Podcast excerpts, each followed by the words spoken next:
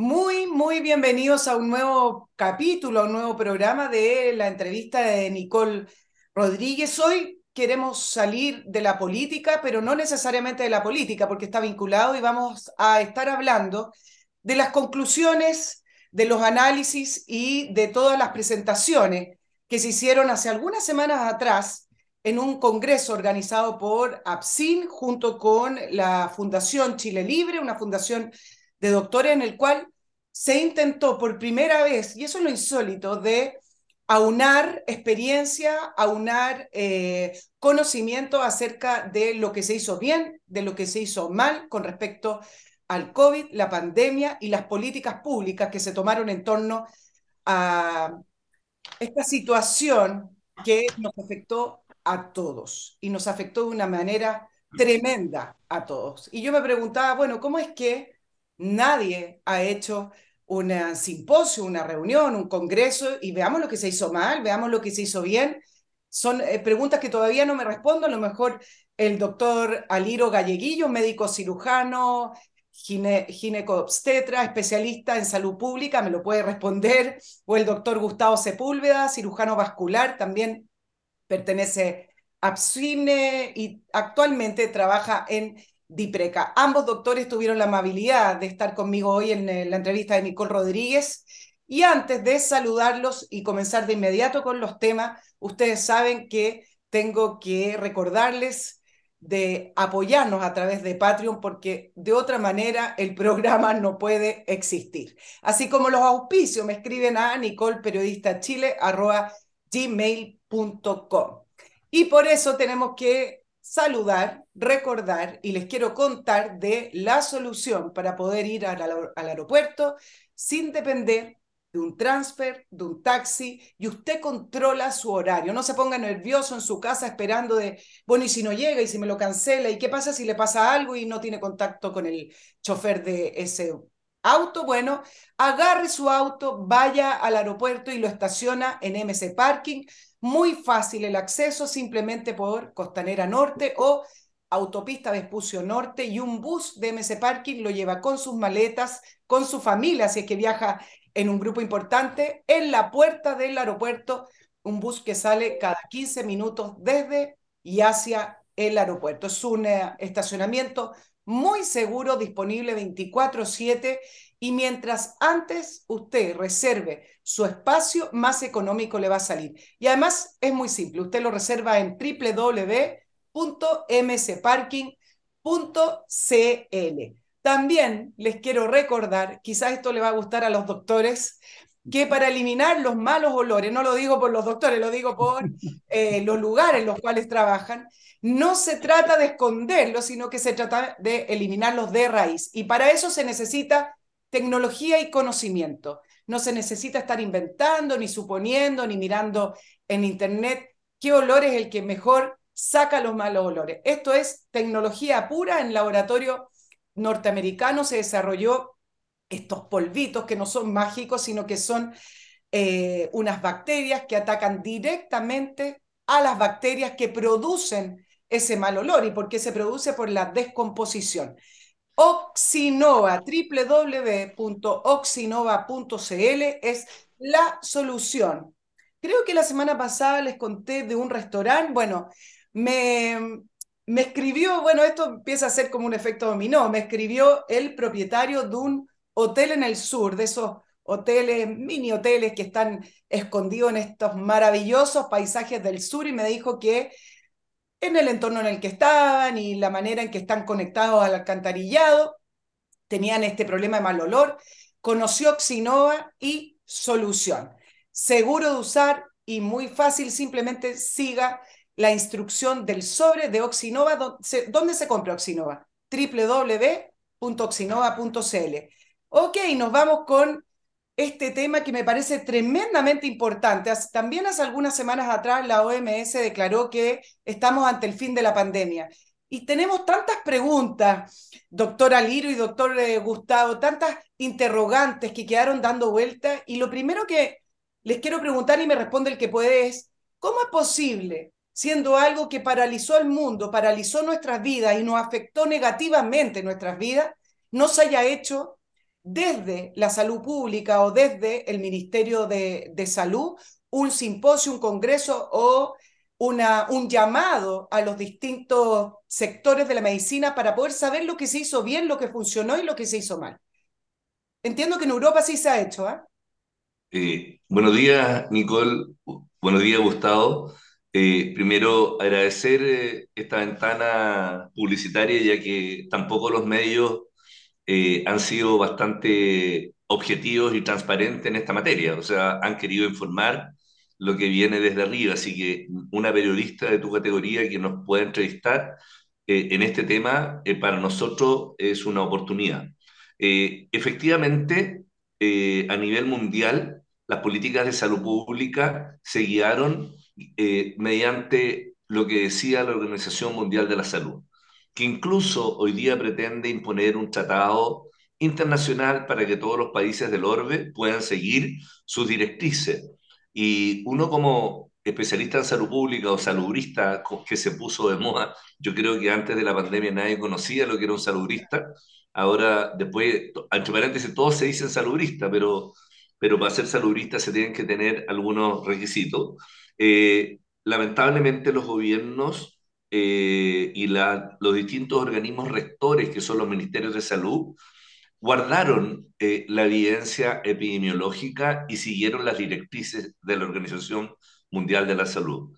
Y es por eso que un grupo de personas reunidas en dos organizaciones, la Fundación Chile Libre, que se forma hace un año y fracción, y la, forma, la agrupación de eh, profesionales eh, asociados por la información en salud, que representa el doctor Gustavo Sepúlveda, decidimos eh, poder reunir nuestro, nuestra fuerza, porque el objetivo era común, era transparentar.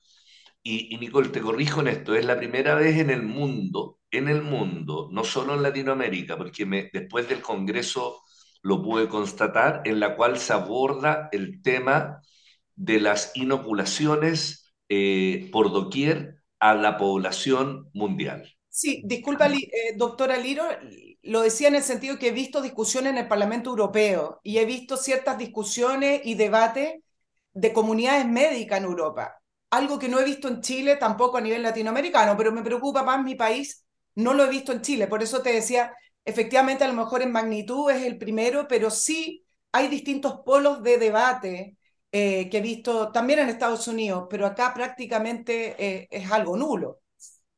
Yo me refería solamente, y le doy la palabra a Gustavo enseguida, me refería solamente a la mirada de salud pública que tomaron los organismos rectores, pero tú tienes toda la razón, y aquí Gustavo se puede explayar como médico clínico y como expresidente de una sociedad médica muy importante en el tema que vamos a hablar, es los médicos imperó el miedo, imperó la ignorancia, imperó las ganas de poder ir en, eh, en contra de lo establecido. No sé si me logro dar a entender. Me refiero, como decía por ahí un, general eh, George Patton, eh, el miedo mata más personas que las guerras. Aquí ocurrió exactamente lo mismo. No era bien visto en un servicio clínico, en una reunión, decir que yo y mis hijos no nos íbamos a inocular y que tampoco le iba a exigir a mis pacientes, porque la directriz que venía del ministerio eh, se tiene que seguir en todas las clínicas y hospitales. Entonces, el miedo fue fundamental. Yo me quiero ir saltando porque quiero ir de a poquito avanzando en el tema de la evidencia, los mitos y las realidades. Pero ya que tocaste el tema, Liro, le pregunto también al, al doctor Gustavo Sepúlveda, ¿qué pasó con los médicos que se quedaron callados? Ya sé que en parte me lo está respondiendo Aliro, pero ¿qué pasó? Principalmente eh, se sumaron a una situación política y se quedaron callados. Y en esa línea quiero saber por qué. ¿Ganaban algo? ¿Hubo miedo? ¿O no pudieron contra este tsunami donde todo el mundo opinaba lo mismo, a encerrarse y después cuando salieron las vacunas, a vacunarse? Eh, ¿Qué pasó, Gustavo? A ver, eh, primero que todo, saludarte, Nicole. Gracias. Eh, me sumo a las palabras de Aliro, ¿cierto? Y, y, además agradecerte tu trabajo, porque necesitamos más periodistas como tú, tan profesionales, y que no solamente este tema lo abordan de, de una manera muy profesional. Mira, aquí se conjugaron muchas cosas, eh, Nicole, y, y yo comparto contigo la pregunta, porque uno la verdad que frente a este tema uno se sorprende cómo, por qué los, nuestros colegas no, indagaron ni siquiera los lineamientos y nadie se, lo cuestionó. Bueno, por supuesto aparecieron estas agrupaciones, no solamente Absini y Chile Libre, existe Chile Piensa, existen muchas agrupaciones que, que tuvieron algunos cuestionamientos con respecto a esto, que algo estaba sucediendo. Todo lo que sucedió, imagínate estos confinamientos masivos en la historia de la humanidad, nunca había pasado. Eh, estas inoculaciones masivas tampoco había pasado. Incluso había eh, argumentos científicos que, por ejemplo, que decían que vacunar en plena, en plena pandemia es impensado. Eso lo saben los epidemiólogos, lo saben los virólogos, lo saben los infectólogos. Y aún así, seguimos con las directrices. Yo creo que aquí hubo mucho miedo. Eh, sobrevaloramos esta pandemia. Eh, los datos actuales nos están revelando de que la mortalidad o la letalidad de este virus no es más que el de la gripe. Eh, todas las cifras de mortalidad asociadas al COVID, la verdad que son muy parecidas a la influenza.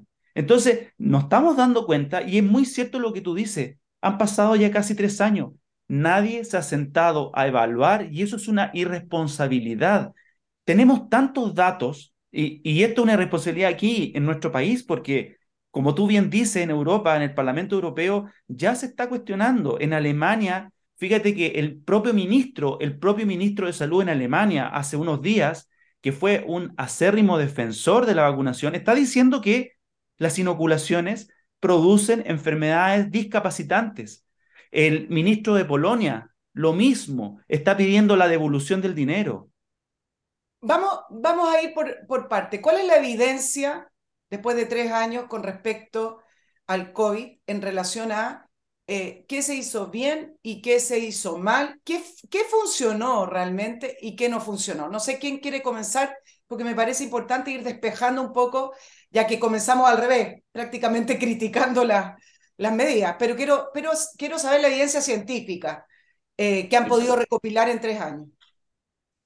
Mira, eh, cuando tú tomas, tienes que tomar una determinación que afecta a la población, eso es una medida de salud pública, que no necesariamente la tiene que tomar un saludista, sino la puede tomar la persona que está en el sillón correspondiente. Y ahí tú te tienes que eh, fijar por, historia de la medicina, pero la medicina no se, no, se inventó en esta pandemia, la, la medicina tiene miles de años, que tú tienes que eh, tomar en cuenta los determinantes que existen en la sociedad y que afectan la salud de las personas.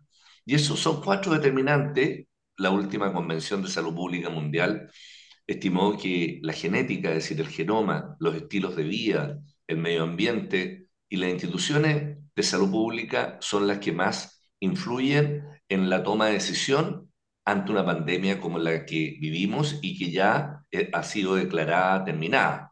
Sin embargo, en países como el nuestro sigue vigente una alerta sanitaria inexplicablemente. Entonces, cuando tú preguntas qué es lo que falló, lo que falló fue el no tomar conciencia de que estos determinantes estaban siendo afectados en forma muy distinta porque la epidemiología de los países es absolutamente diferente. Los estilos de vidas, la genética y las instituciones de salud pública junto al medio ambiente son distintos en Europa, en Estados Unidos y en Chile. Y lo más importante es de que han habido pandemias a lo largo de toda la historia de la humanidad, como decía Gustavo, daba el ejemplo de la influenza. No se tomaron en cuenta las medidas tradicionales en el manejo de una pandemia. Las pandemias no se combaten con inoculaciones, se combaten con medidas de salud pública que básicamente son dos, las medidas restrictivas o las medidas de manejo a las poblaciones de riesgo. Y las segundas son las de históricamente nos enseñan en cualquier diplomado, magíster o doctorado en salud pública. ¿Qué es lo que no se hizo acá? Acá se tomaron medidas restrictivas, vacunando a la población transversalmente, y hoy día, Nicole, nos damos cuenta que estas inoculaciones con plataformas ARN mensajero sintético modificado provocan graves efectos adversos a la salud de las personas. Vamos a ir a eso, pero de las medidas restrictivas, porque creo que las cuarentenas han tenido un efecto catastrófico en la salud mental y en una serie de niveles de, la vida de la familia y de, los individuos. El tema con los niños yo creo que ha sido muy, muy poco tratado, pero vamos por parte. La realidad es que había un virus, la realidad es que era un virus que masivamente estaba afectando. ¿Qué se debiera haber hecho según lo que me plantea el, el doctor Aliro con respecto a las medidas tradicionales, eh, teniendo la experiencia y la evidencia tres años después? Lo que hay que... Sido correctas. Lo, lo, que hay que hacer, y respondo yo, Gustavo, porque es una pregunta de salud pública, eh, lo que hay que hacer en esos casos, hay que, hay que lograr que el virus se haga endémico rápidamente que, que, que, que vaya y transite a una, tal cual dice el, el concepto, transición endémica. Todo lo contrario a lo que se hizo. Es decir, aquí hay que lograr que el virus pueda afectar a la población menos vulnerable. Imagínate, acá los menos afectados eran los niños y los encerraron. Y más encima le pusieron un tapaboca y, y, no nos vamos a estallar respecto a los efectos secundarios de una mascarilla, pero esta situación fue completamente anómala, eh, incoherente para quien habla y para muchos especialistas en salud pública, porque aquí había que abrir las puertas para que el virus transitara y no permitir que ese virus empezara a mutar y empezara a crearse distintas cepas como fue ocurriendo eh, eh, en el tiempo. No sé si te recuerdas que un ministro de la época dijo, en algún minuto el virus se va a convertir en buena persona.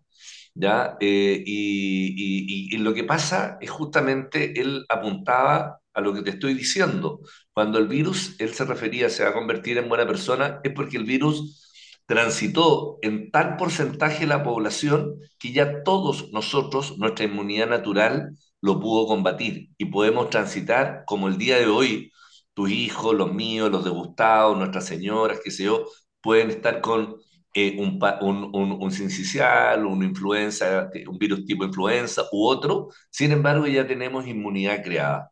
Lo mismo se perseguía. Sin embargo, acá se puso en la palestra una cantidad de plataformas eh, de inoculaciones, ocupo ese término porque me pediste que lo ocupáramos, ya eh, de inoculación, objeto de poder seguir directrices a más de quien financia a la OMS. Quien financia la OMS en gran parte es el Big Pharma.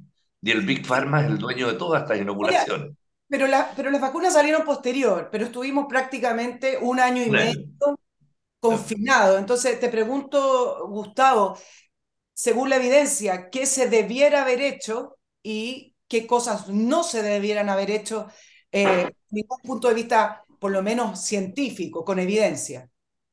Mira, lo, que se sabe de la evidencia y casi prácticamente todos los epidemiólogos y los infectólogos conocen el tema, sobre todo las infecciones respiratorias, las pandemias de res, respiratorias. Eh, primero, las, las epidemias o las pandemias de virus respiratorio no se deben atacar con vacunas, primero. Segundo, lo que decía Liro es probablemente haber eh, concentrado los esfuerzos en la población vulnerable, pacientes de edad, pacientes con comorbilidades, y el resto de la población, eh, no encerrarla, dejarla expuesta. Eh, eh, fíjate que si nosotros nos comparamos con países como por ejemplo Sudáfrica, que yo creo que no alcanzó más allá del 35% de las inoculaciones en la población, la mortalidad no fue más que Chile. No fue. Lo mismo que fue Suecia, lo mismo. Ellos tuvieron una, unas restricciones que fueron bastante, mucho menos draconianas que, que la nuestra, en el sentido de que ellos no cerraron las escuelas, no cerraron los trabajos, eh, eh, eh, también ellos aconsejaron el uso de las mascarillas, pero no fue una obligación, no utilizaron el pase de movilidad, por lo tanto, y ellos tuvieron incluso un mejor resultado en cuanto a la mortalidad por COVID. Entonces, y esto está avalado, hay trabajo de la Job, eh, Job Hawkins, hay un trabajo muy bueno que es un trabajo económico sin embargo, ellos hablan de que los confinamientos no producen beneficio en cuanto a la mortalidad. Entonces tenemos datos. Sí, ahora déjeme plantear lo siguiente, pero también hay una realidad que los servicios de salud se fueron saturando porque es un virus que afectó, era un virus nuevo, si no es nuevo, ustedes me lo, me lo corrigen, que fue afectando de manera masiva a la población y por lo tanto sí había una saturación de los servicios de salud. Entonces, ¿cómo se ataca ese problema eh, desde el punto de vista de la salud pública? Porque hay, hay evidencia también que en algún minuto los servicios de salud no dan abasto. Ahora, el abasto o la, o, la, o la cantidad de gente que puede atender los servicios de salud tiene que ver también con la capacidad que tiene el Estado, las políticas públicas, los hospitales. Pero a nivel mundial uno veía que habían curvas muy altas de, de, de, contagio y se saturaban. ¿Cómo, ¿Cómo se ataca o cómo se enfrenta, mejor dicho, algo de ese, desde, desde esa perspectiva? Cuando tú te ves enfrentado ante una situación como la que tú señalas, lo primero que haces es armarte, tal cual ocurrió, y en ese sentido no tenemos ninguna eh, objeción al, al, trabajo hecho de convertir gran parte de los servicios de hospitalización general o médico-quirúrgicos que le llamamos en unidades de cuidados intensivos o de tratamiento intensivo. Porque la primera fase es esa, prepararse porque uno no sabe la ola de enfermos que te va a llegar. La ola, la ola, no la onda, la ola de enfermos que te va a llegar y por tanto tú preparas no solamente en estructura, sino también te preocupas del personal humano que esté preparado para recibir a estos pacientes. Cuando tú te das cuenta que eh, con los datos epidemiológicos la ola eh, fue absolutamente controlada, tú entras en lo que conversábamos recién, en una actitud de concentrarte, como decía Gustavo, en los grupos de riesgo, solamente las personas vulnerables. Y tú te tienes que acordar que todavía siguen existiendo enfermos que padecen de otras enfermedades. Tú no puedes olvidarte de que al mismo tiempo de tener COVID tienen cáncer, tienen diabetes, tienen esquizofrenia, tienen hipertensión, tienen una cantidad de patologías como todos los seres humanos. Entonces, tú no puedes dejar las puertas cerradas y concentrarte absolutamente en la pandemia. En la fase 2, cuando tú te das cuenta que los indicadores te muestran que no tiene un índice de mortalidad tan alto y que no ataca a la población general, sino solamente a la gente vulnerable, tú abres esa posibilidad de poder atender a la población general y no, no quedas con tantas unidades de paciente crítico para la atención. Y en la fase 3, tú normalizas, relantizas el que el sistema de salud empiece a funcionar como lo ha hecho habitualmente. Nosotros las tres etapas las convertimos casi en una y aquella institución de salud que no se convertía tenía graves sanciones desde el organismo rector por qué tantas unidades de pacientes críticos. Y así es, Nicole, de que hoy día estamos viendo que la tasa de mortalidad está aumentando eh, de, por cáncer en forma gigantesca. Y aparte que el virus eh, acelera una serie de procesos metabólicos, dentro de ellos el cáncer. Es decir, cualquiera de los tres podía tener una célula oncogénica dormida, pero con el virus y con las inoculaciones que tuvimos, estas despiertan y se nos transforma en un cáncer que no iba a despertar nunca. Sí, vamos a ir avanzando. da la sensación, yo miré las la estadísticas de mortalidad y letalidad en los países y son prácticamente similares, algunos tienen menos, unos más. ¿Se podría decir que independiente de lo que se haga, si va a morir la misma cantidad de gente?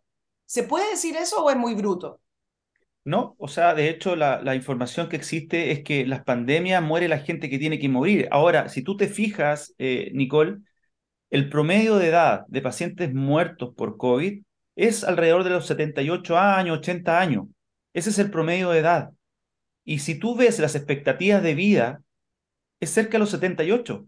O sea, eh, al final no es muy, mucho la diferencia. Entonces, es curioso lo que ha sucedido y, agregando un poco lo que decía Liro con respecto, y tu pregunta, ¿por qué esta saturación? La verdad que aquí primero hubo mucho miedo y la gente consultó. Por cualquier resfrío, cualquier cosa, consultó a la urgencia. Segundo, porque aquí hubo de por medio un test, que es el PCR, que tiene mucho cuestionamiento, que es para hablar todo un día.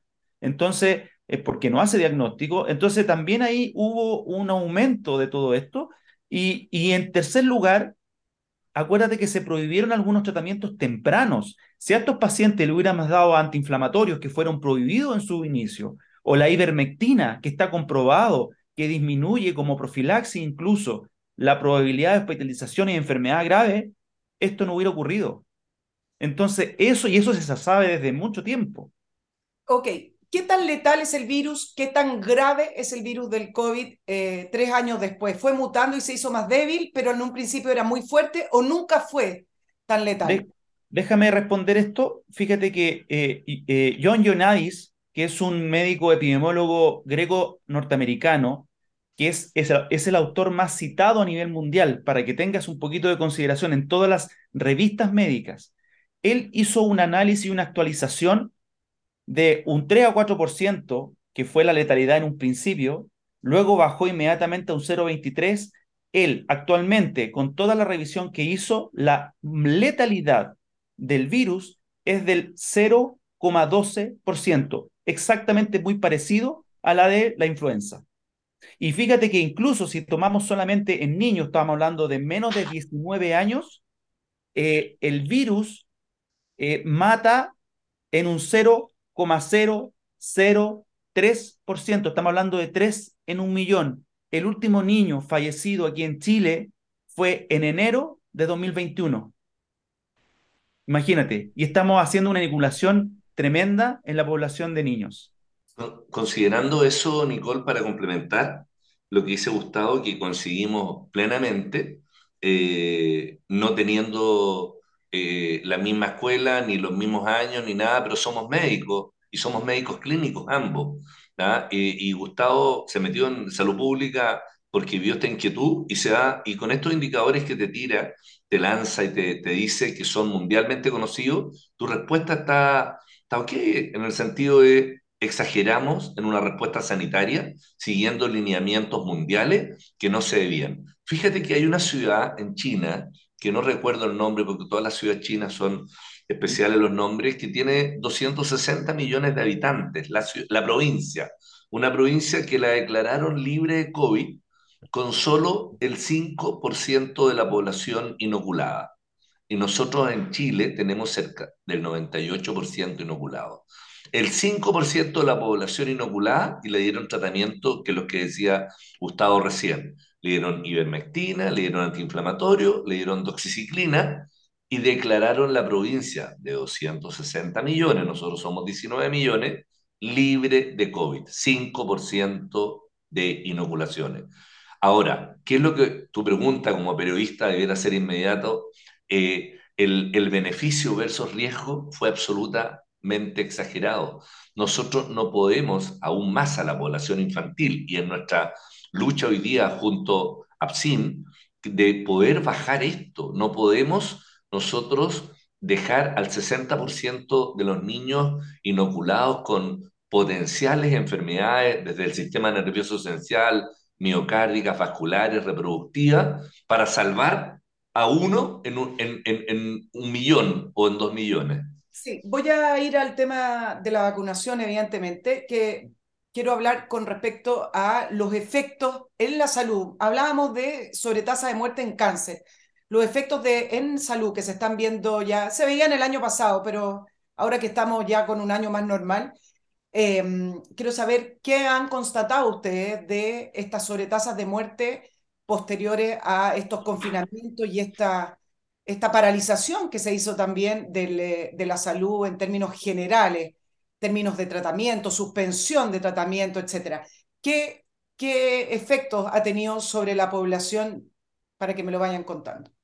Mira, los estudios que tenemos actualmente hablan de que el exceso de mortalidad es mucho mayor en la población más inoculada. Eso está absolutamente claro. Existe una correlación importante. No están hablando de causalidad, que son otro tipo de trabajo, pero estos estudios de correlación nos habla que algo está sucediendo y eso no está siendo investigado. Y con respecto a, a, a, las, a los daños que pueda producir este tipo de plataforma, que, entre paréntesis, lo que hay que considerar que esto es nuevo, Nunca en la historia de la ciencia y de la medicina se ha utilizado la tecnología ARN para producir inmunidad. Eso tiene que quedar absolutamente claro. Los trabajos, hay un trabajo publicado por Friedman en Estados Unidos, eh, eh, junto con el doctor Peter Dochi, que es director de la British Medical Journal, que es una de las eh, revistas más prestigiosas, ellos analizaron los nuevos datos de Pfizer y Moderna. Si tú te fijas, ellos querían tener los datos guardados por 75 años y un fiscal en Estados Unidos prohibió eso y desde enero del año pasado han liberado una cantidad de información que son miles de páginas donde ellos hablan de que el riesgo de un evento adverso serio eh, con las inoculaciones de Pfizer es un 57% más en aquellos que se colocan la, la, inoculación Pfizer versus los que no se inoculan. Imagínate. Voy, voy a aterrizar el tema de, de, la vacunación. Yo, yo te preguntaba con respecto, con respecto a los efectos en la población en relación a la salud en general, es decir, qué es lo que están viendo hoy en las atenciones médicas, gente enferma de, de, de cosas o mucho más grave de cosas que antes no debería haber pasado. A eso me refería porque el tema de la vacuna lo voy a, lo, lo voy a tratar, pero quiero, quiero entender los efectos de, de estos confinamientos, de haber eh, cerrado la asistencia en salud prácticamente y no atender a las personas creyendo que la vida se podía parar con un switch, poniéndole un off, a eso me refiero. Bueno, eh, gran parte de los problemas están a la vista. Nosotros a nuestros niños los tuvimos encerrados dos años, los tuvimos con una mascarilla que ellos, ellos obedecían las indicaciones de los padres eh, y de la autoridad, eh, y se acabó la sociabilidad. Eh, niños que están en la adolescencia se perdieron gran parte de su adolescencia y los resultados están en los colegios, en las escuelas. Si tú preguntas el comportamiento de estos niños, yo tengo uno de ellos de 16 años, es completamente errático y distinto. Perdieron incluso su training académico porque al final se conectaban mediante un computador en una forma absolutamente impersonal y las evaluaciones podían ser con libros al lado y nadie se daba cuenta por tanto, afectó absolutamente la salud mental de la sociedad. Ya mencionaste tú, eh, porque lo conversamos acá, la cantidad de pacientes con cáncer. Piensa que en el pic de la pandemia en Chile, todos corríamos por un ventilador para salvar a una persona de 250 afectada, una que se nos iba a morir por un ventilador, pero todos los días se nos muere uno por cáncer o 250 al mes por cáncer y nadie corre pero nosotros corríamos por un ventilador. Entonces nos olvidamos existían estas otras patologías. Ahora, los grandes grupos de órganos que son afectados por esta, por esta enfermedad que no es nueva, eh, el coronavirus son muy antiguos, Nicole. Lo que pasa es que esta cepa, el SARS-CoV-2 o COVID-19, eh, apareció en el mundo el a fines del 2019 y finalmente se declara a fines de enero como pandemia. Afecta fundamentalmente al sistema nervioso central, al sistema cardiovascular, al sistema reproductivo y al, al sector renal. Ahí las consecuencias cardiovasculares, Gustavo es especialista en el tema y te puede contar su experiencia, pero en el sistema nervioso central, por ejemplo, yo acabo de tener el caso de la hija de una paciente con 18 años, primer año de universidad, y de un día para otro empieza a hablar como niño chico y ocurrió, eh, le pregunto su esquema de vacunación, eh, dos o tres dosis de Pfizer eh, absolutamente continua. Tú tienes que acordarte que las plataformas más complicadas y por las cuales nosotros estamos levantando la O, y que lo dijo Gustavo recién, es Pfizer, Moderna y AstraZeneca, que son las que in, in, in, inoculan ácido ribonucleico y Johnson Johnson también que en su minuto inoculó ácido desoxirribonucleico. Entonces, sistema nervioso central con enfermedades a nivel de cerebro y médula, Guillain-Barré, mielitis transversa, etc. Cardiovasculares, Gustavo las maneja, así que no me... Reproductiva, yo como ginecobstetra, la tasa de aborto espontáneo y la tasa de infertilidad sin duda va a crecer en los próximos años y nosotros nos tenemos que dar cuenta de varios estudios porque de 32 mujeres solamente una llegó a un parto normal, el resto todos se perdieron en el camino. Y la alteración en los riñones, eh, Nicole, es fundamental en el metabolismo. Hay, hay, hay, todos los órganos son importantes en un ser humano. Sin embargo, el corazón, el cerebro, el hígado y los riñones son vitales porque los riñones filtran todo lo que corresponda eh, y que tú consumes y te pueden traer como consecuencia una hipertensión, una enfermedad renal crónica, etcétera, etcétera. Sí, yo, yo me refería a, las consecuencias, pero ya, vamos a entrar en la vacuna y, luego quiero hablar un poco con el tema de los niños, porque no sé, y ahí necesito a los doctores que me, me respondan si, por ejemplo, hoy en día la alta tasa de niños que están eh, con virus respiratorio también tiene que ver con que son niños que fueron encerrados y que no tienen los anticuerpos adecuados. Entonces estamos también bajo una irregularidad para estos niños de poder enfrentar un invierno, ¿o no? Mira, Nicole, eh, complementando un poco la pregunta anterior, ¿qué es lo que estamos viendo? Y solamente agregar a todo lo que dijo Aliro, que yo creo que una de las cosas más evidentes que se ha echado a perder en el último tiempo es la inmunidad. Eh, si tú te fijas, todos los niños enfermos, todos los adultos pasan enfermos y a veces se cuestionan ellos mismos y por qué tanta enfermedad y le echan la culpa a virus que están en, el ambiente, una serie de cosas, pero aquí en la evidencia científica tenemos que cuando tú inoculas con un solo antígeno en forma repetida, produce lo que se llama hiperestimulación monoantigénica. Y eso se sabe desde 2009, donde existe anergia, es decir, hipoinmunidad, depresión linfocitaria y enfermedades autoinmunes. Y eso se sabe, no es una cosa nueva. Y esto que estamos viviendo justamente es eso. Los niños están mucho más indefensos. Claro, uno puede también sumar esto a que estuvieron confinados, no estuvieron expuestos a distintos virus, sí, pero efectivamente existe una alergia, existe una disminución en la inmunidad que es evidente. Ya, vamos a ir al, tema de las vacunas y yo acá voy a ser bien coloquial. Em, consulté a algunos médicos eh, para, para los programas de, análisis que hago junto a Fernando Villegas y otros programas, y fui consultando si han visto algún tipo de efecto con las vacunas, de distintas especialidades estamos hablando. En el caso de ginecólogos, por ejemplo, sí me hablaron de ver efectos en los ciclos de menstruación, alteraciones, alteraciones de inflamación de ganglio, por ejemplo. En el caso de dermatólogos me hablaron de em, enfermedades de la piel, o eh, personas que también estaban con eh, ciertos rasgos muy raros y erupciones raras. Em, en el caso de, por ejemplo, psiquiatras me hablaron de que nunca habían visto tantas depresiones. Bueno, ahí uno puede decir, a lo mejor tiene que ver los confinamientos, no lo sé.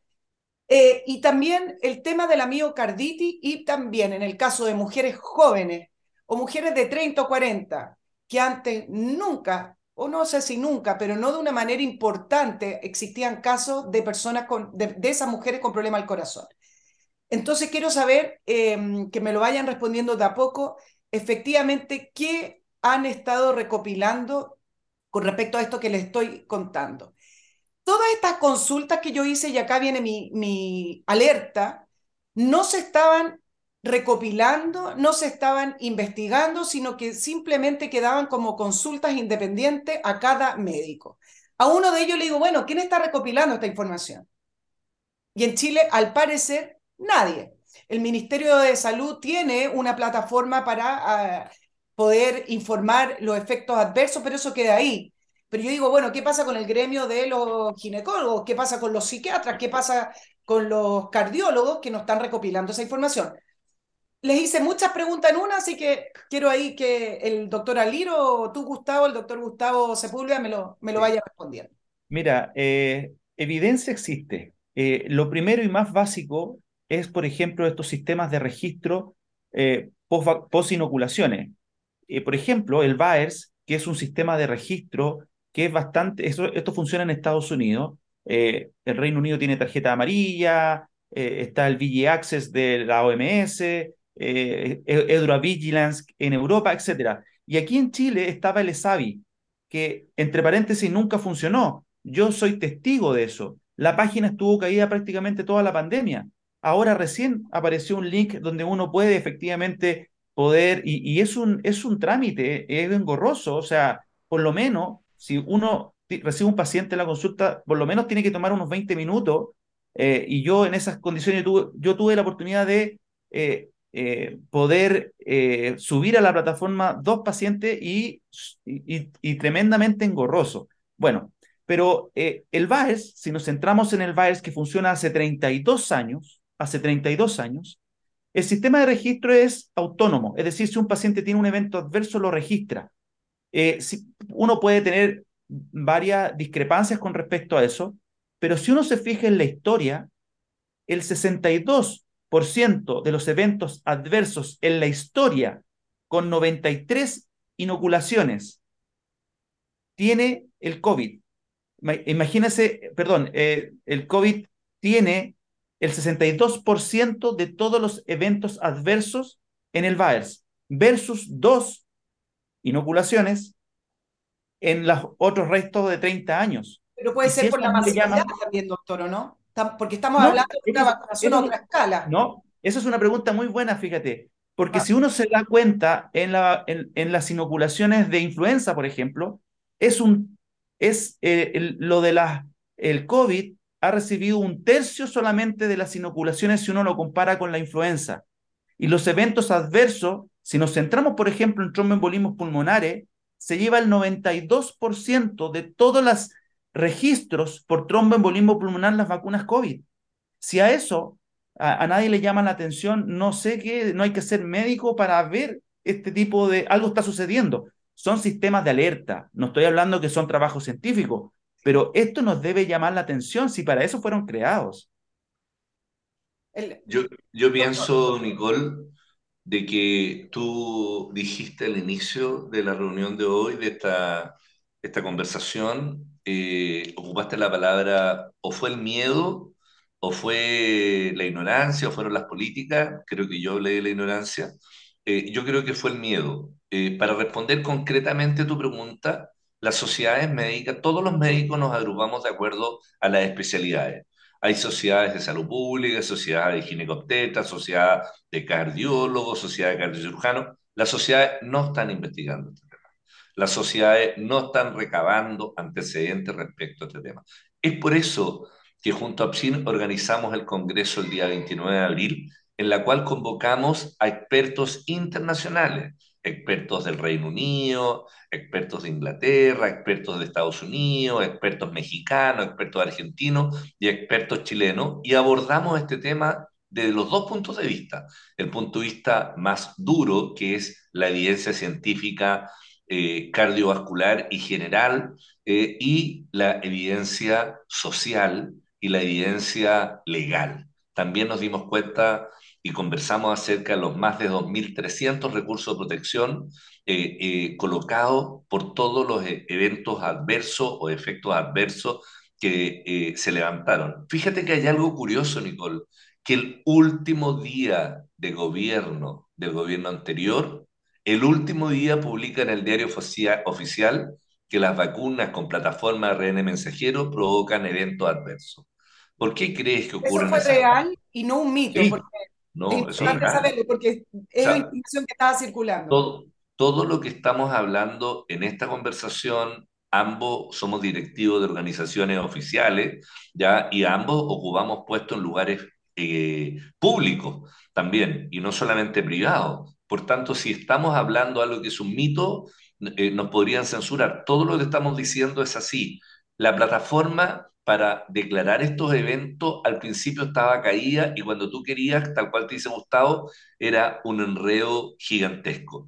Por tanto, acá hubo una planificación estratégica para que no se supiera la verdad y obviamente cuando tú tienes un estrés colectivo, ¿qué es lo que hace un médico de las distintas especialidades que a la larga es un ser humano común y corriente que tiene un oficio distinto? Dice, me preocupo de lo mío y le dejo a los especialistas de la toma de decisiones el resto y no tengo por qué desconfiar de ellos. Pero hay un grupo que somos nosotros, tal vez eh, no solamente Absim y Chile Libre, sino muchos más que están como eh, Quijotes de la Mancha aislados por ahí y que los queremos juntar, que dijimos, sacaba esto, no puede ser que sea así. Hicimos lo mismo que hizo August Lettmasser cuando Hitler eh, se presentó en Hamburgo en el año 1939 y él fue el único que se puso de brazos cruzados y no le rindió honores con la típica gesta que tenían ellos. Y nosotros dijimos, no, Nosotros tenemos que hacer medicina porque nuestro juramento hipocrático, Nicole, nuestro juramento hipocrático, somos la única profesión en el mundo que al egresar juramos ante los dioses que vamos a cuidar la salud de las personas y nunca coartar las libertades. Doctor, eh, ¿cuáles son las principales enfermedades que se, yo leí algunas, que se expusieron ahí en el Congreso APSIN y Fundación Chile Libre eh, con respecto a la vacunación? ¿Cuáles son realmente las principales que se han visto en, consulta y luego entiendo que eh, algunos ya en, porcentaje en pabellón? Sí, nos centramos en realidad en los eventos cardiovasculares porque son los más impactantes y son los más frecuentes. Eh, por ejemplo, las, miocarditis y las pericarditis son muy frecuentes y sobre todo en pacientes jóvenes, porque son las más deshabilitantes, es decir, son las que producen más impacto. Eh, mencionamos, por supuesto, bueno, las trombosis es, lo más frecuente, eh, prácticamente con la otro tipo de plataforma nunca había existido tal cantidad de eventos trombóticos. Eh, en este tipo de, este tipo de plataforma produce, eh, y eso está absolutamente también avalado científicamente, por qué se produce. Hay una fisiopatología que hace de que los pacientes sean más vulnerables a tener más trombos. También hablamos de los, de, de los problemas neurológicos, de los problemas inmunes, eh, hablamos una, una serie de cosas, pero lo más llamativo fue la parte cardiovascular. ¿Hay estadística? ¿Hay, hay, números de la claro. población chilena? Eh, es que la población chilena tenemos poco, solamente lo podemos... Mira, yo saqué algunas cosas del DEIS, que es el Departamento de Estadística en Información en Salud, que la verdad que y con respecto solamente a... porque no han entregado toda, de hecho nosotros lo que solicitamos, por ejemplo, temporalidad entre inoculación y muerte, eso no lo han entregado. No tenemos idea qué es lo que está sucediendo pero, por ejemplo, uno de nuestros invitados, el doctor Asim Malotra, que es un cardiólogo de Inglaterra, muy conocido, eh, fíjate que él expuso, tiene una experiencia de vida muy importante. Él fue muy defensor de la inoculación en un inicio, pero con la segunda dosis de Pfizer, su papá falleció al sexto día. Un paciente de sesenta y tantos años que le había hecho un estudio coronario previo, que estaba normal, y falleció y él hizo una autopsia y encontró trombos en sus arterias coronarias y desde ahí él investigó y ahora está en contra de esto y por lo tanto, de hecho, por ejemplo, solamente muy corto, yo no sé si conocen la cadena en Australia de televisión que es Sky News en Australia, él fue presentado hace unos días atrás hablando de esto, cosa que no ocurre aquí en Chile. Es muy extraño le voy a hacer una, una pregunta bien simple. ¿Sirve de algo la vacuna contra el COVID? ¿Sirve, a pesar de lo que me están explicando y lo que hemos estado exponiendo en la entrevista? ¿Ayuda para combatir el COVID finalmente? ¿Tiene algo positivo? Mira, Nicole, lo que hay ahora actualmente es que la vacuna no sirve. Es más, el tercer evento adverso que se ha, acuñado a este tipo de plataforma es tener COVID. Mira lo que te estoy diciendo. Acaba de salir un trabajo en, en, en, en la Cleveland Clinic, me imagino que todo el mundo debe conocer la Cleveland Clinic, el segundo hospital más importante a nivel mundial, hizo un trabajo con sus empleados, 51 mil empleados, y ellos vieron en la curva que entre más dosis tenían los, las personas que trabajaban, más probabilidad de tener COVID. Eso es categórico. Y lo que estamos, y eso se debe por una serie de cosas. O sea, estamos, estamos hablando de que los pacientes tienen hipoinmunidad, o sea, alergia, y además se produce algo que se llama ADE, que también lo saben los epidemiólogos, que es enfermedad amplificada por anticuerpos. Es decir, los anticuerpos que estamos produciendo favorecen las enfermedades más graves. Eso se sabe también porque hay más hospitalizados de, de personas que son inoculadas, tienen enfermedades más graves. O sea, eso lo sabemos. Sin duda, Nicole, esto que nosotros vivimos no obedeció a un criterio de salud pública ni de salud. Esto fue una orden mundial con otros objetivos, pero no con objetivos de salud pública.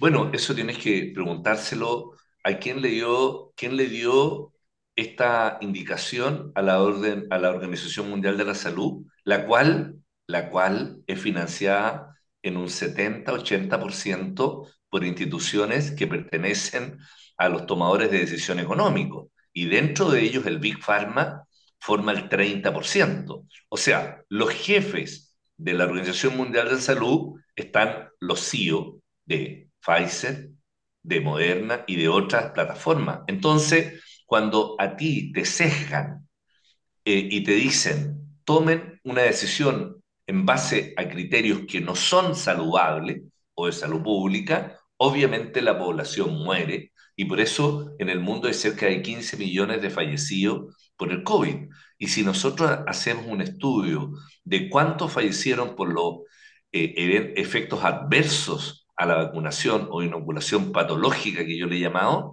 nos vamos a llevar grandes sorpresas. Es por eso que el abogado que expuso en el Congreso dijo, señores, quienes estuvieron atrás de la toma de decisiones no deben estar tranquilos, porque estos juicios demoran años en hacerse efectivos y ya en Estados Unidos y en Europa han empezado a tomar fuerza para los que tomaron o siguieron esas indicaciones. Doctor, eh, yo consulté a algunos otros doctores eh, y varios me dijeron que la tecnología del ARN mensajero se ha utilizado otras veces. Quiero que me lo, que me lo explique bien para ir despejando un poquito el panorama. ¿Es, eso efectivo o se, o se, ha utilizado pero en otras circunstancias y no en una vacuna? ¿Quién me lo explica? Así es. La, la, terapia génica sí se ha utilizado. Cuando uno reemplaza un gen defectuoso, por ejemplo, sí se ha utilizado, pero para producir inmunidad nunca en la historia de la medicina se ha utilizado. Eh, de hecho, este tipo de plataforma lleva 10 años investigándose, si no es nuevo, y, y, y no se ha podido eh, colocar en el mercado, por decirlo así, o no se ha autorizado justamente porque había tenido muy malos resultados y solamente en esta oportunidad, por una cosa de emergencia, se autorizó. Ahora, doctor, dígame. Perdona, eh, como dice Gustavo, la terapia génica ha sido utilizada, pero cuando a ti te inyectan, o sea, primero definamos lo que es un virus.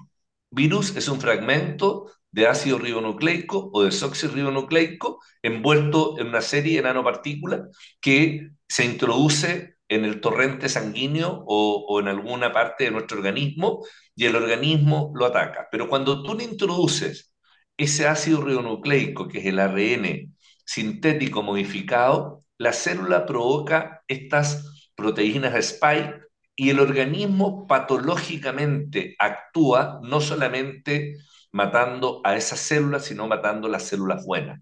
Y por eso se afecta al corazón, el sistema nervioso, las gónadas, que tanto hablaste tú, tanto en el hombre disminuye la movilidad espermática, como en la mujer disminuye la ovulación y altera los flujos rojos, y también se ve afectado el sistema nervioso central. Por eso, hoy día las plataformas de ARN mensajero modificado, uno de los expositores lo tildó como un crimen a la humanidad o sea, colocarle esto a los niños y a las embarazadas es un crimen de lesa humanidad. No podemos, y es así, eh, Nicole, hoy día nosotros no podemos permitir que esto siga y debemos golpear la mesa, debemos ir tal cual fue nuestro grupo al Senado y logramos presionar para votar el pase de movilidad y las mascarillas. Ahora tenemos que votar este tema porque el diputado G anoche nos envió a, ambos de, estas organizaciones la cantidad que hoy día está, a esta hora está conversando con la ministra, diciendo la cantidad de casos que él tiene. Y acá no se trata solo de indemnizar, Nicole. Tú puedes pensar en indemnización cuando es un tercero. Piensa en tu hijo, piensa en tu hermano, piensa en tu sobrino. Esto es un tema de salud pública que tenemos que verlo como si fuese nuestro. Y por tanto, este crimen lo tenemos que detener. No podemos permitir inoculación con ARN mensajero modificado. ¿Y qué pasa entonces con Sinovac, que era una inoculación con la tradicional eh, vacuna de eh, introducir una cantidad de virus, etcétera? Esas son, esas son inyección, eh, inoculaciones distintas, porque son virus atenuados o virus muertos, no es ARN mensajero sintético modificado.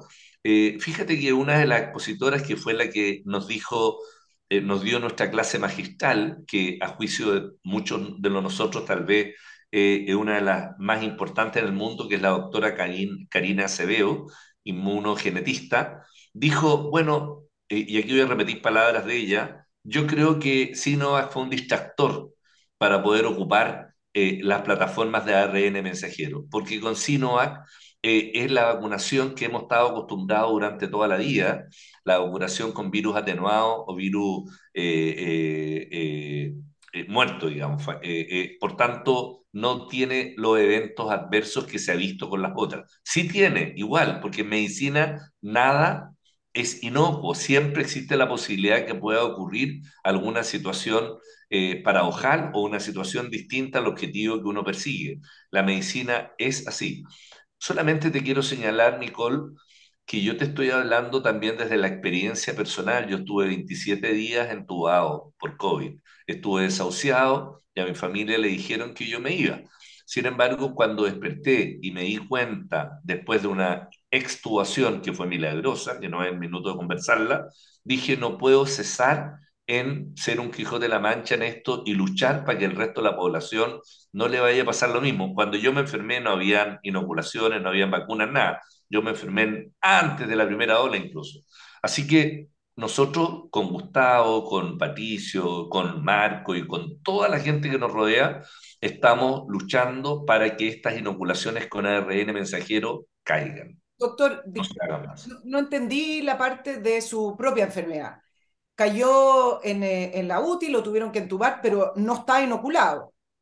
Claro, yo seguramente, como yo soy cirujano, igual que soy ginecobstetra, pero mi, la, ginecología obstetricia tiene una vía que es la obstetricia, que es traer vida al mundo, y la otra es la ginecología, que uno cirujano propiamente tal cuando opera esas pacientes. Yo recibí una carga viral muy grande de un caso que salió en los medios, también ahí te devuelvo después la pregunta y, si tú quieres me respondes por qué los periodistas han guardado silencio al respecto.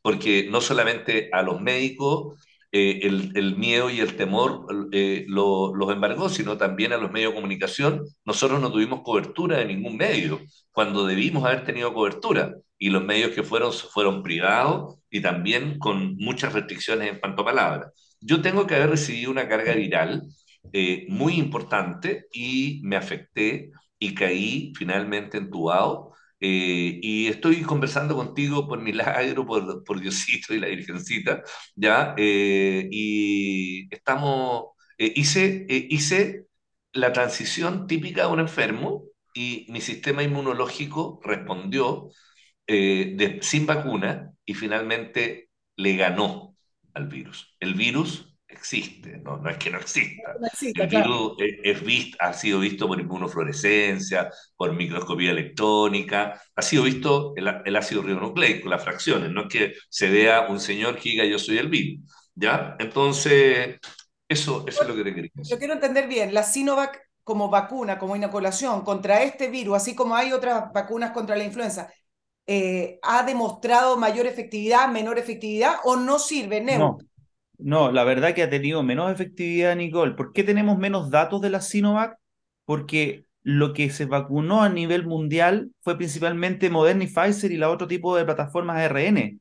Eh, Sinovac solamente en Chile, en China y en algún otro país, pero nada más. Por lo tanto, por eso los datos son tan robustos en este otro tipo de plataforma. Pero no hay que desconocer de que han habido casos eh, acá en Chile tenemos un caso emblemático de una niña de 11 años, Sofía, que falleció posterior a la segunda dosis de Sinovac. Y así hay algunos otros casos. Entonces, la, acuérdense que también este tipo de vacunas tiene o inoculaciones tiene eh, otros componentes, como por ejemplo el aluminio, que es un coayudante que potencia el efecto inmunológico y por lo tanto también puede tener consecuencias. Sí, ¿Es, verdad o es mito que la OMS hizo una declaración diciendo que ya no era necesario contar con los registros de la pandemia y, por ejemplo, en Argentina o en España eliminaron los registros de los vacunados? ¿Eso es real o también es un mito? ¿Y qué pasa en Chile con, respecto a los registros oficiales que hay que tener de compra y de eh, a qué personas se le ha aplicado la vacuna? Mira, eh, esa situación yo creo que cae en la característica de mito. Eh, yo no he visto, yo soy consultor de la OMS, aún, todavía no, no me ha llegado el sobre azul, eh, pero eh, nunca he visto una medida escrita que diga los registros se eliminan. Lo que sí hubo situaciones, la, actual subsecretaria de Salud Pública, que es una psicóloga con posgrado en salud pública, ella misma dio a conocer una serie de situaciones durante el inicio de la pandemia y fue despedida porque como salubrista tú no puedes callar. Eh, y por tanto, un salubrista es muy difícil que pueda eh, estar de acuerdo con esta situación que hoy día se está promoviendo a nivel mundial, que es un, firmar un tratado y que guíe los destinos de todos los países del mundo sea un solo organismo, que ya te dijimos un rato atrás, no obedece a criterios de salud, sino obedece a criterios económicos, políticos y estratégicos.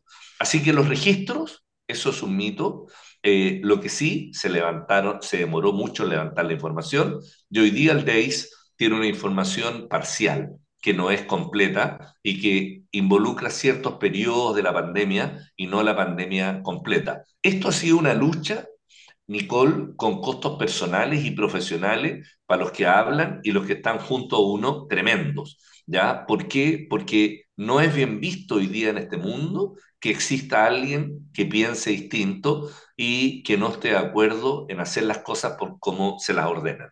Claro, pero acá entro en el, en el área científica, porque hacer las cosas distinto porque las pienso distinto es muy distinto a tener evidencia, a tener número, a tener porcentaje.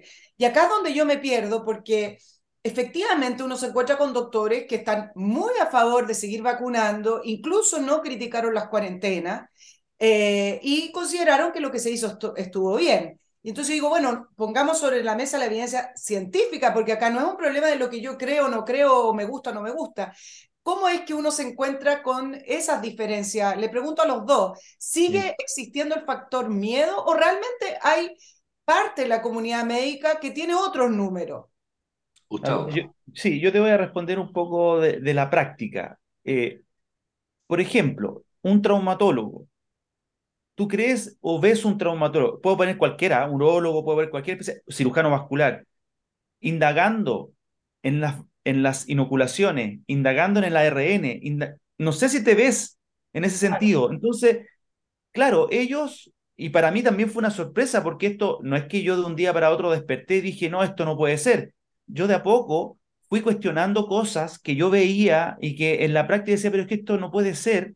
Y uno con, con la lectura, con la información, me ratificaron de que esto es un error. Ese trabajo, probablemente la mayoría de mis colegas no lo hicieron.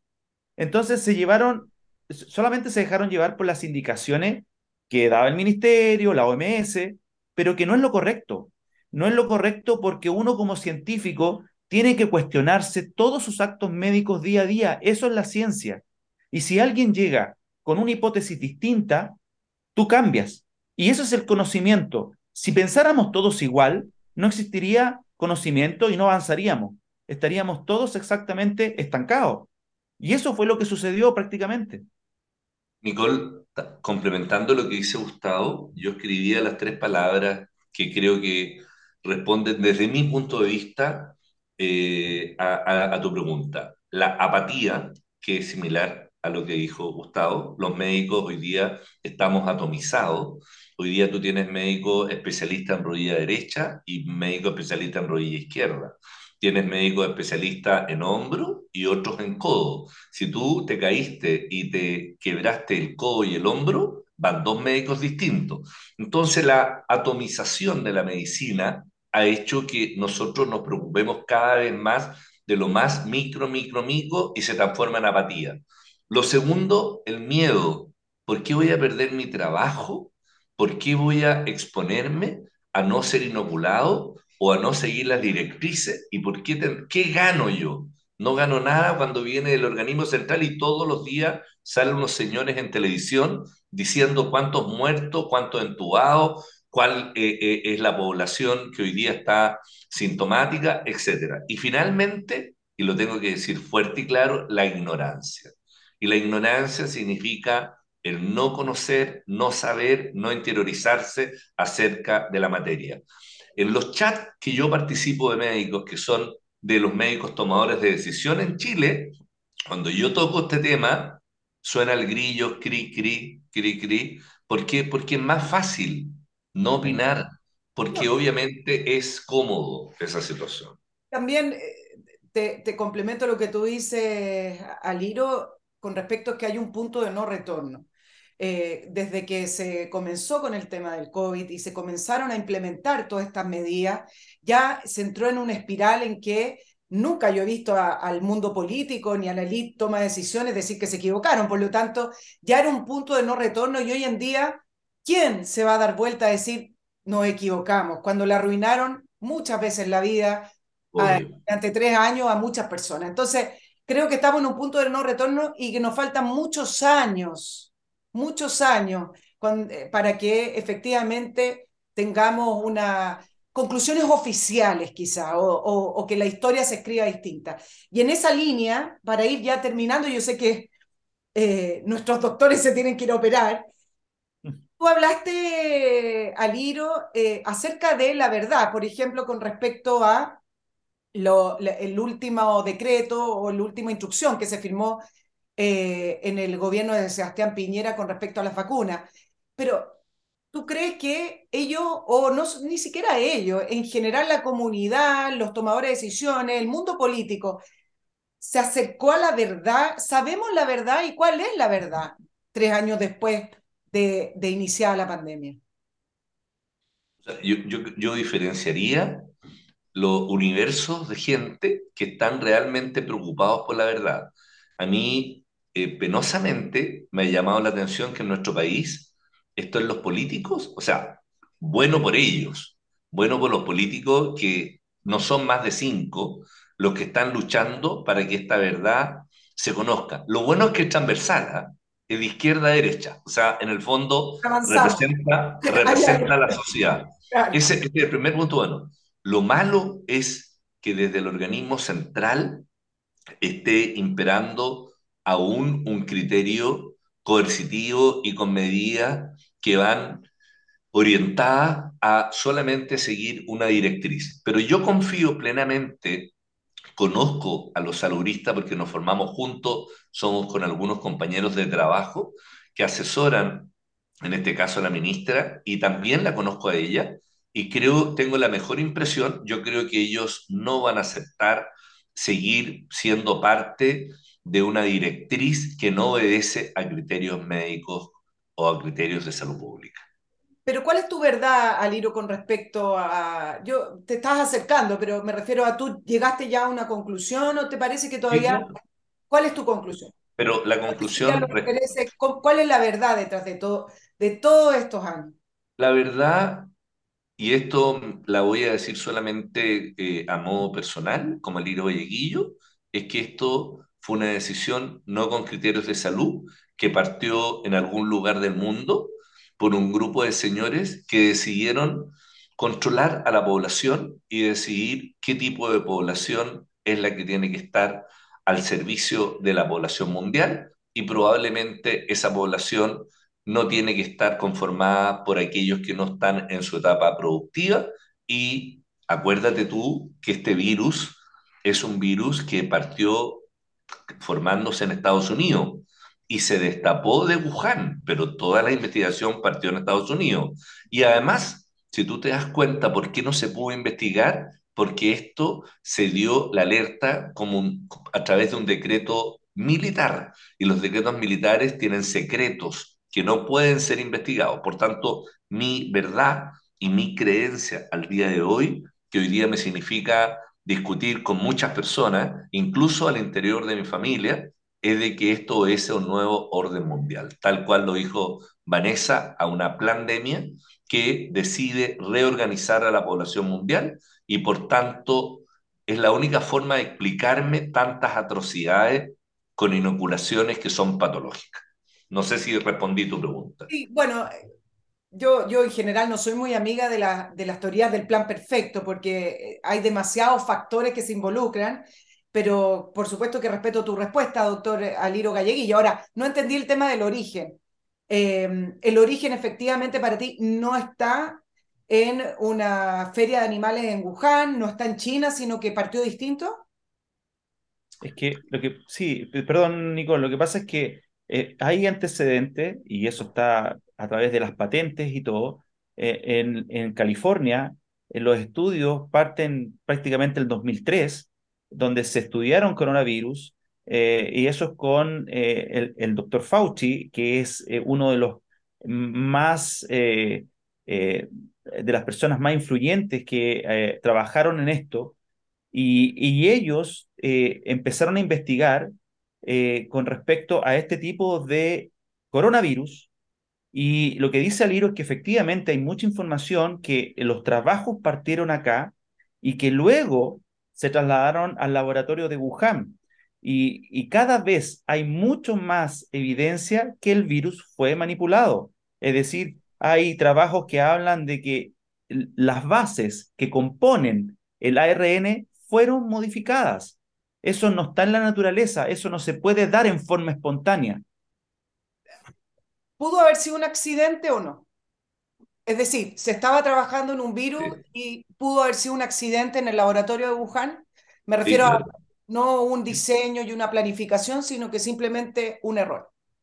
Exacto, exacto. Tú, tú, mira, a mí en distintas actividades me ha tocado trabajar con material peligroso, biológico y no biológico, pero tú puedes tener un accidente y desde una explosión hasta el escape de un microorganismo como este puede ser factible. Ahora, la pregunta es que viene, ¿por qué estás trabajando en eso?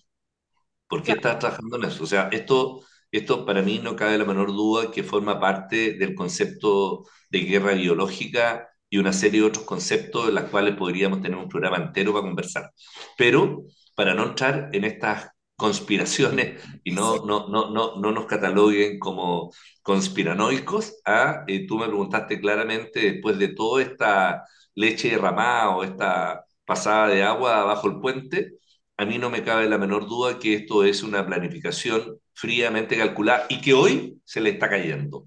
Porque no solo, no solo somos, somos los que estamos acá en este panel, hay miles de personas, millones de personas, tú ves las protestas en Francia, en Holanda, en Alemania, en Estados Unidos, en la cual están haciendo ver el crimen de lesa humanidad que se cometió con toda la población mundial. Antes de, terminar, yo les quiero recordar mi tercer auspiciador, Master Cook Servicios en Casinos. ¿Qué es lo que hace Master Cook por usted? Le soluciona la vida cómo alimento, cómo satisfago la necesidad de alimentación de mis funcionarios, de mis empleados, pero además que sea una buena alimentación. Bueno, Master Cook lo hace por usted, no importa el tamaño de su empresa, ellos tienen una especialidad que es la cocina in situ, pero además tienen un factor que es importantísimo, y esto lo sabemos todos quienes llevamos nuestras propias empresas, y es que son concesiones de casino que están monitoreadas directamente por sus dueños. Y eso hace toda la diferencia. Así es que si es que quiere conocer los servicios de Mastercook Casino en eh, servicios gastronómicos, simplemente escriba a ventas mastercook.cl, conozca Mastercook en su página web www.mastercook.cl y allí pregunte, dígale el problema que tiene, pero lo importante es tener a sus empleados, a sus funcionarios satisfecho. ¿Por qué la palabra satisfecho viene ahí, de alimentación? Doctora Liro, me iba a decir algo. Sí, quería preguntarte, aprovechar que tengo, tenemos una periodista de tu peso específico, de tu categoría, que tú me respondas cuál es tu hipótesis, por qué los medios de comunicación guardaron silencio hasta el día de hoy. ¿Por qué los medios de comunicación y los periodistas, sobre todo los periodistas que son seres humanos, que se vieron afectados por esto hasta el día de hoy no hablan el tema. Yo creo que voy a partir al revés. Yo creo que guardar silencio significa que alguien conoce la verdad, que se sabe la verdad, que tienen la información y que no la quieren dar. Me parece que es al revés.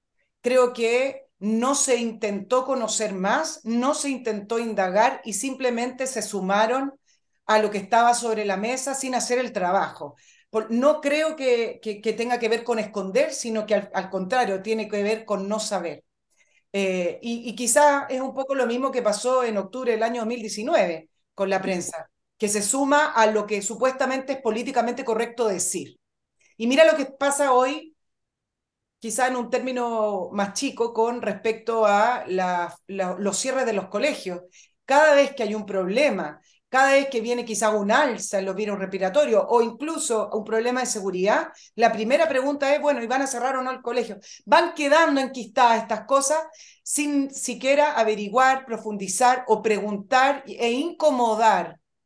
Y creo que con respecto al COVID lo que ocurrió es que se dividió la cancha y el que no estaba de acuerdo con lo que se estaba diciendo, entonces quería matar a la gente o estaba a favor del virus y, estaba, y no le importaba la vida de las personas. Entonces se dio una situación de vida o muerte, cuando para mí fue todo al revés, ¿no es cierto?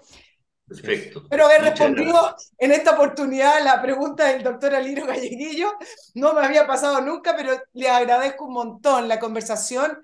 Eh, solo para finalizar, quiero saber si tienen algún tipo de nexo o de red con fundaciones o doctores a nivel internacional eh, que vayan intercambiando información y a la vez que puedan seguir organizando algún tipo de congreso, simposio con respecto a las evidencias de la pandemia. Eh, sí, desde el punto de vista nuestro, APSIN tiene contacto con World Council for Health, por ejemplo, que es una organización a nivel mundial que busca justamente información, tratamientos tempranos, tratamientos de eh, COVID, etcétera. Y, bueno, todos los contactos que tenemos de todas estas personas que no salen a la luz pública, pero que están trabajando eh, con, con nosotros, así que tenemos uniones al respecto. Sí, bueno.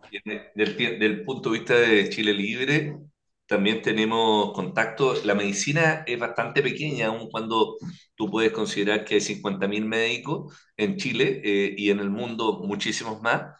Nosotros nos conocemos habitualmente en congresos nacionales e internacionales y en esta oportunidad tuvimos la posibilidad de generar muchas metástasis en términos biológicos en cuanto a colegas que, que, trabajan en lo mismo y que están con la misma inquietud y por tanto estamos habitualmente haciendo un feedback eh, en, este sentido. Así que eh, queremos ir creciendo, eh, por eso nos reunimos Chile Libre con APSIL y, e invitamos a todos por el bien de la población. Eso es lo único que nos, nos mueve.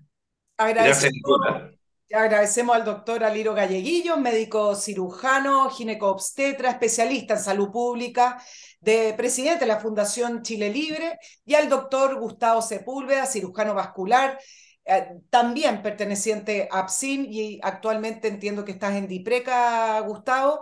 Muchas gracias por haber estado en la entrevista de Nicole Rodríguez y a nuestros auditores eh, me escriben a nicolperiodistachile.gmail.com porque sé que estos temas me los responden, me reclaman, a veces felicitan, me sugieren etcétera. Que tengan una muy buena jornada, suerte en pabellón y con nuestros auditores nos vemos el próximo miércoles. Chao, chao. Gracias, Nicole. Chao, Gustavo. Chao, Liro. Gracias.